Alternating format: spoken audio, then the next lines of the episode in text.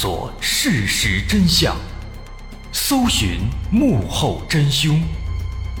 欢迎收听《绝密档案》。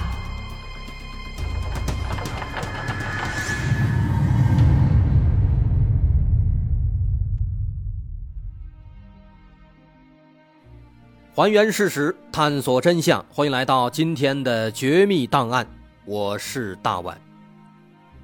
二零零一年八月十九日晚上，江苏常州溧阳市警方接到报警，在溧阳市下辖的竹泽镇上庄村的一口井里，发现了一颗人的头颅。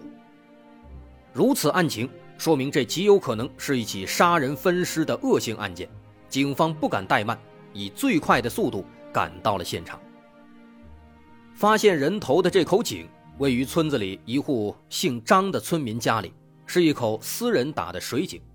警方组织相关工作人员对水井展开打捞，半小时以后，果然捞出了一颗人的头颅，但是没有发现尸体的其他部分。这颗人头显然已经泡了很久，已经严重腐败了，呈现一种恶心的乳白色。她看起来应该是一名三十岁左右的女性，但是其他的信息就很难判断了。这名死者是谁呢？警方首先找来村里的村支书进行辨认，但因为头颅被泡了太长时间，所以一时间连村支书也很难看清这到底是谁。不过上庄村并不大，虽然样貌难以辨别，但是村子里谁家有人失踪了？还是很容易查清的。村支书表示，在近期村子里确实有人失踪。三个月前，也就是五月份，村里有一个叫做潘国玲的女人失踪了。但是在半个月前的八月四日，这个潘国玲又忽然出现了。可是仅仅出现了一天，潘国玲又再次消失了，一直到了现在。一边说着。村支书表示，这个人头和潘国林也确实有那么几分相似。于是，警方立刻来到了潘国林的家里。此时，这栋房子已经没有人住了。村支书表示，潘国林是山东人，半年以前刚刚来到村子里。当时和他一起来的还有她的丈夫，叫赵明士，也是山东的。小两口来到村里以后。他们租了一栋房子，开了一个馒头店，平时卖点馒头、包子，还有花卷之类的。虽然做买卖，但是两个人都比较内向，很少和村民们交流，所以大伙对他们了解的也都不多。当时五月份，潘国林忽然失踪，赵明士急得不得了，把村子里的所有人家全都给问了一遍，还到隔壁的其他村子里面去打听，但是一直没有找到潘国林。直到八月四号，潘国林忽然又回来了，赵明士非常开心，但没想到就过了一天，潘国林又失踪了，赵明士的心情跌到了谷底，于是，在八月六日，他退掉了租住的房子，孤身一人离开了。离开之前，赵明士还叮嘱房东，如果潘国林再次回来，请让他马上回山东老家。由此看来。在潘国林又一次失踪之后，赵明士应该是回到了老家山东，但是他家具体在山东的什么地方，却没有人知道。看来警方是无法立刻联络到赵明士了，只能先对他们租住的房子展开勘查。在仔细勘查之后，警方有了一些惊人的发现。这栋房子看起来经过了仔细的打扫。租户在退房之前把房子打扫干净，这是应当的。但是警方仔细勘查发现，在客厅的角落里有一些微小的血迹，而这些血迹经过检验和头颅的 DNA 是一致的，这说明死者应该就是潘国林。而在这里发现血迹，也意味着凶手有可能就是身为丈夫的赵明世。这让警方感到有些不可思议。在之前的走访中，村民表示，潘国林和赵明士虽然比较内向，但是能看出来小两口的感情还是相当不错的。而且在五月份潘国林失踪的时候，赵明士俨然就急成了热锅上的蚂蚁，天天到处寻找，看起来是非常着急、非常心疼的。如果说是赵明士杀害了潘国林，他的动机是什么呢？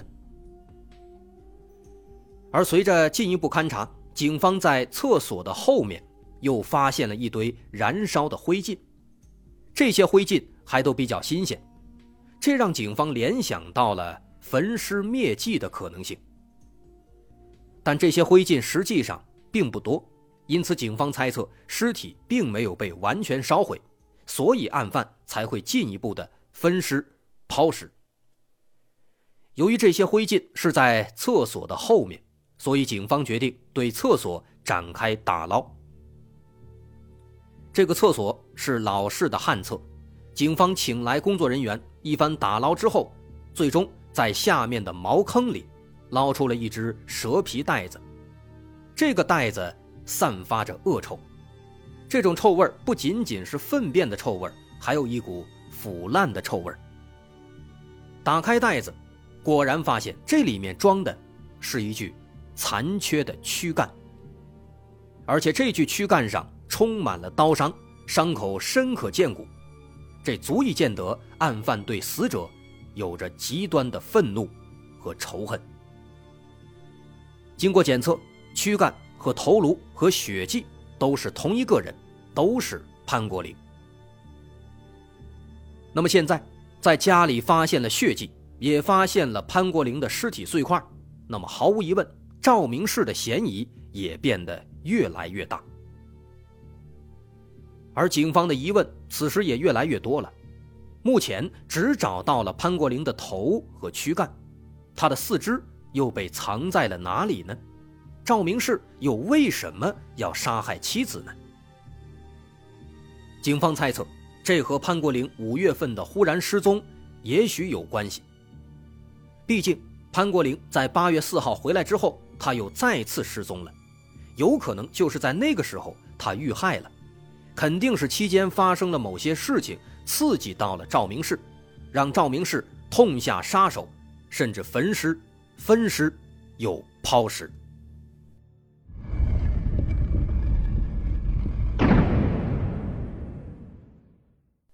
在五月份，潘国林为什么会忽然失踪呢？显然。赵明士对此也不知情，不然后面的事情就不可能发生了。这个谜题直到这起案子上报到溧阳市里之后，才有了答案。在这起案子案发前一个星期左右，江苏镇江句容市警方接到了一起失踪报案，一个叫做马瑞的男子向警方报案说，自己的妻子失踪了，而他的妻子叫做。潘国林，这就奇怪了，这个潘国林和那个死者潘国林是一个人吗？警方找马瑞要来照片，找上庄村的村民去辨认，村民表示这就是那个潘国林。那这不就更加奇怪了吗？潘国林是赵明士的妻子，但现在呢，他又成了马瑞的妻子，这是怎么回事呢？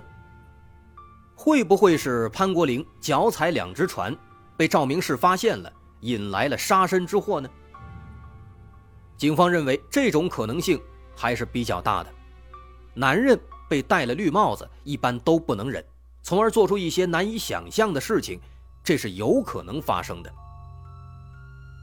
于是警方找到了马瑞，马瑞表示自己家也是开馒头店的。经常去上庄村所属的溧阳市去进货，在今年三月份有一次进货的时候，他结识了也去进货的潘国林，两人一见钟情。从此，他们就经常约会，感情迅速升温，最终在五月两人结婚了。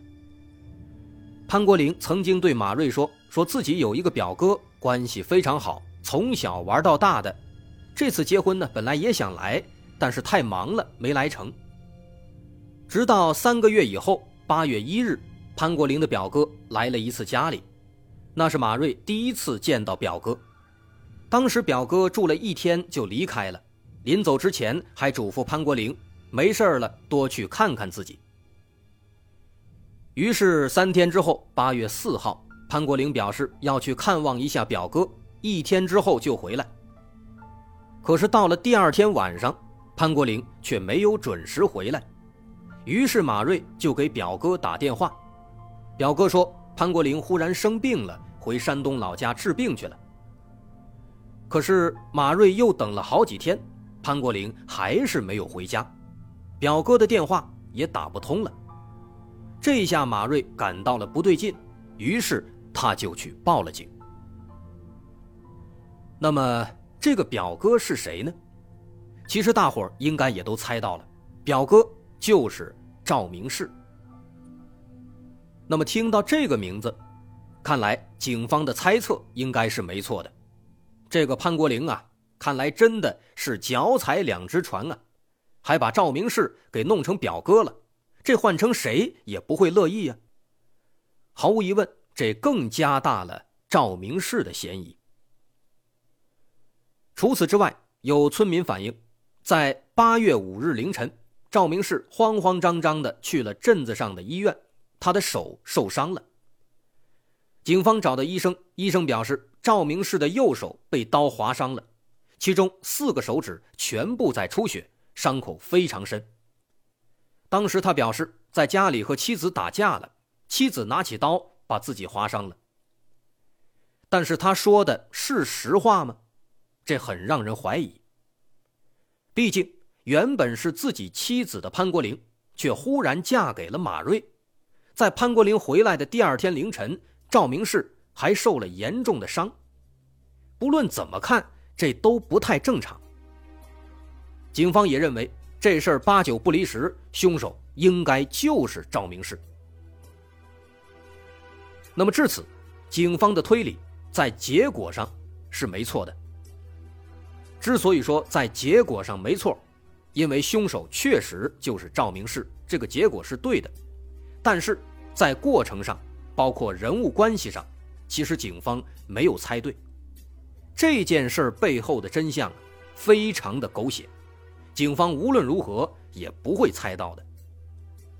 其实赵明士和潘国林确实是表哥和表妹的关系，但是他们却相爱了，甚至还发生了性关系。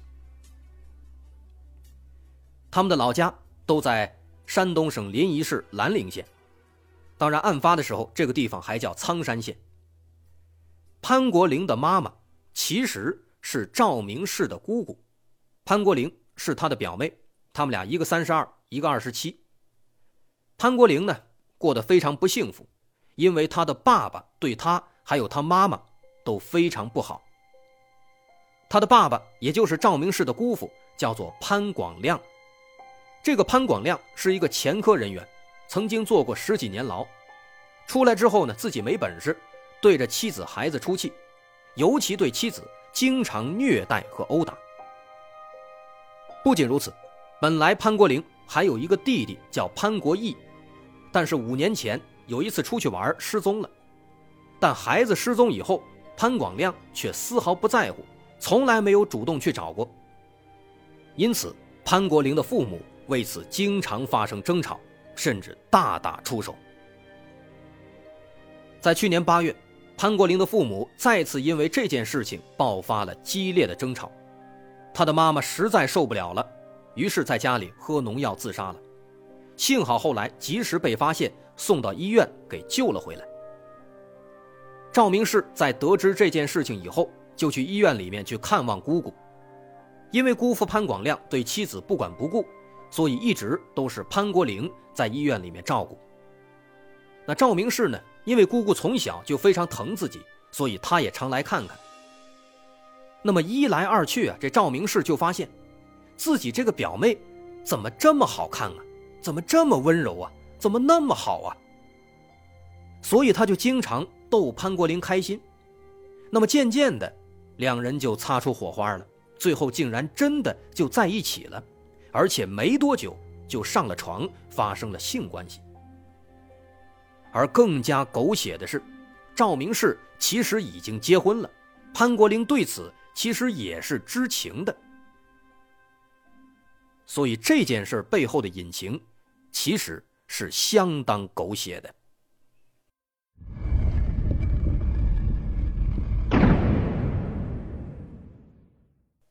随着赵明氏和潘国林的感情逐渐升温，潘国林说出了一个秘密。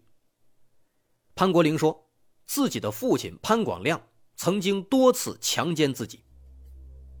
好家伙，亲生父亲强奸亲生女儿，赵明氏彻底震惊了。他本来以为自己和表妹发生性关系就已经足够狗血了，没想到竟然还有这种乱伦的事情。赵明世是又震惊又愤怒。二零零一年一月十四日，那一天晚上，赵明世喝得酩酊大醉，想到那个可恶的姑父，再想到自己心爱的表妹，赵明世回家拿了一把榔头，接着潜入姑父潘广亮家中，趁其不备，举起榔头，狠狠地砸向了姑父。几锤子下来，潘广亮当场死亡。当天晚上，他带上表妹走上了逃亡之路。这场逃亡其实非常及时，因为第二天，警方根据屋子里的脚印和指纹就锁定了赵明氏。当时警方还发布了通缉令。在那之后的两个多月里，赵明氏和潘国林先后流窜到了安徽、河南和江苏，但因为身上没有钱，赵明氏期间多次实施盗窃。其中有一次还被抓了现行，但这并没有阻挡住他犯罪的步伐。后来他甚至开始抢劫，不光抢钱，他甚至当众抢别人家的孩子，打算抢到之后再去卖掉。当然，幸运的是他一次都没有成功。最终，二零零一年三月，他们来到了案发的上庄村，在这里租了房子，开了馒头店，打算好好的过日子。可是安稳的生活刚刚过了两个月，五月三号，潘国林却忽然失踪了，这让赵明是非常紧张。他以为潘国林发现了自己的秘密，于是独自逃走去揭发自己了。那么这个赵明氏他还有什么秘密呢？还记得刚刚提到的潘国林的弟弟潘国义吗？说潘国义在五年前失踪了。其实潘国义并没有失踪，他是被赵明氏杀害了。赵明氏对表妹其实早就有意思，而这一点被潘国义发现了。于是五年前的某一天，两人爆发了激烈的争吵，进而衍生到了打架。赵明氏一怒之下杀害了潘国义。当时赵明氏非常害怕，因此他也不敢再去打表妹的主意了。后来不久，家里给他介绍了一个对象，他和人家结婚了。所以说呢，赵明是担心的其实是这件事情：万一真的被潘国林发现了，自己杀害的毕竟是他的亲弟弟呀，那么他有可能会去举报自己。所以当时赵明是非常着急，才疯狂的到处寻找潘国林。直到七月底，赵明是回到老家山东去寻找。结果在姑姑口中得知，潘国林和江苏镇江句容市的马瑞结婚了。在得到了马瑞的电话之后，赵明氏和马瑞联系，告知自己是潘国林的表哥，想去看一下，所以才有了八月一日那天马瑞第一次见到赵明氏的情节。另一边，赵明氏竟然找到了自己家里。而且还表现得和和气气，没有把事情戳穿。潘国林意识到这事儿不对劲，于是八月四日就和丈夫马瑞表示自己要去看望表哥。然而潘国林没有想到，迎接自己的竟然是一把菜刀。在打斗过程中，潘国林拼死反抗，划伤了赵明氏的右手，但她毕竟是个女孩子，力气不够大，最终被赵明氏。活活砍死。接下来就像警方推测的，起初赵明是打算焚尸灭迹，但发现一般的火焰很难把尸体烧干净，于是他残忍的分尸，把头颅扔到了一户人家的井里，把躯干扔到了粪坑里，把四肢扔到了附近的水塘里。在一切做完之后，他对乡亲们说：“自己的妻子潘国玲又失踪了，自己要把房子退掉，去寻找妻子。但实际上，他是去逃亡了。”八月六日，赵明士退掉房子，来到了镇子上，找了一个旅馆住了下来。但因为身上没有钱了，他决定再次实施盗窃。这天深夜，他潜入了一家小卖部，盗窃了总计一万多元的香烟。但赵明士啊，他也不太聪明，偷完之后，第二天竟然在旅馆里开始卖。小卖部发现被偷了，马上报了警。警方一查，有人说旅馆里有一个山东人在卖烟，于是警方马上追过去。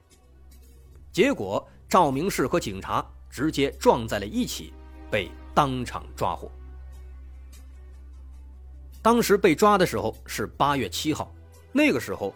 潘国林的案子还没有案发，所以当时警方只认为这是一起盗窃案件。警方在网上一查，发现不得了啊！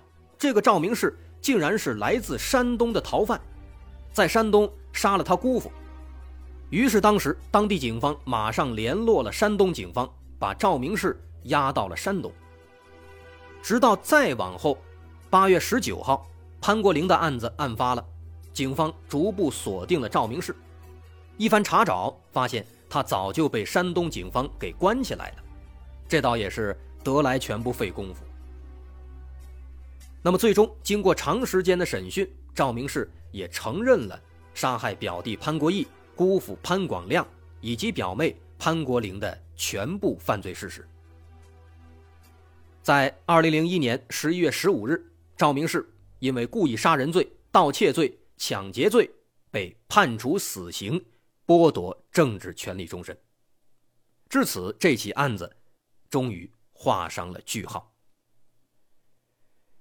可以发现啊，这是一个充满了滑稽和悲剧色彩的案子。